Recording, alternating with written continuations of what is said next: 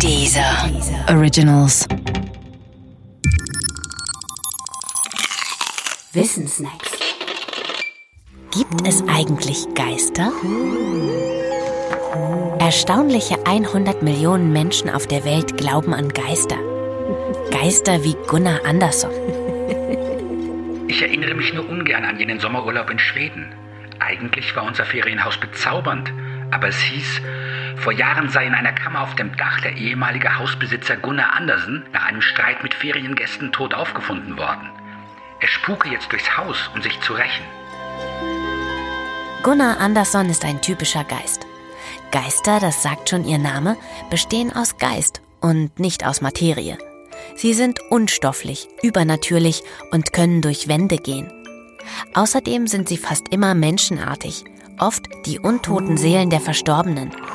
Und manchmal bewegen sie Gegenstände oder materialisieren sich sogar.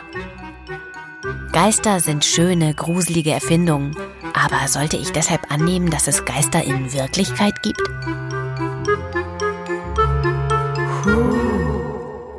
Wohl eher nicht. Mit allen übernatürlichen Dingen, also auch mit Geistern, hat man immer drei Probleme. Problem Nummer eins. Weil Geister übernatürlich sind, haben sie keine materielle oder energetische Grundlage. Da unsere gesamte Wahrnehmung auf materiell-energetischer Wechselwirkung beruht, können wir sie eigentlich niemals sehen, hören oder fotografieren. Geister sind da, ohne da zu sein, so wie das Ungeheuer von Loch Ness. Problem Nummer zwei.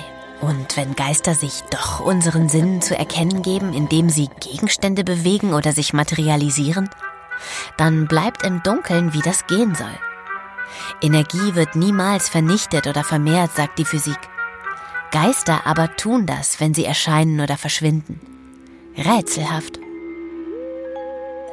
Problem Nummer drei: Es gibt alternative Erklärungen für Geistererscheinungen, zum Beispiel Sinnestäuschungen, Drogenkonsum, unlautere Geschäftsabsichten. Nein, Geister gibt es nicht, auch wenn die Welt mit ihnen bunter wäre.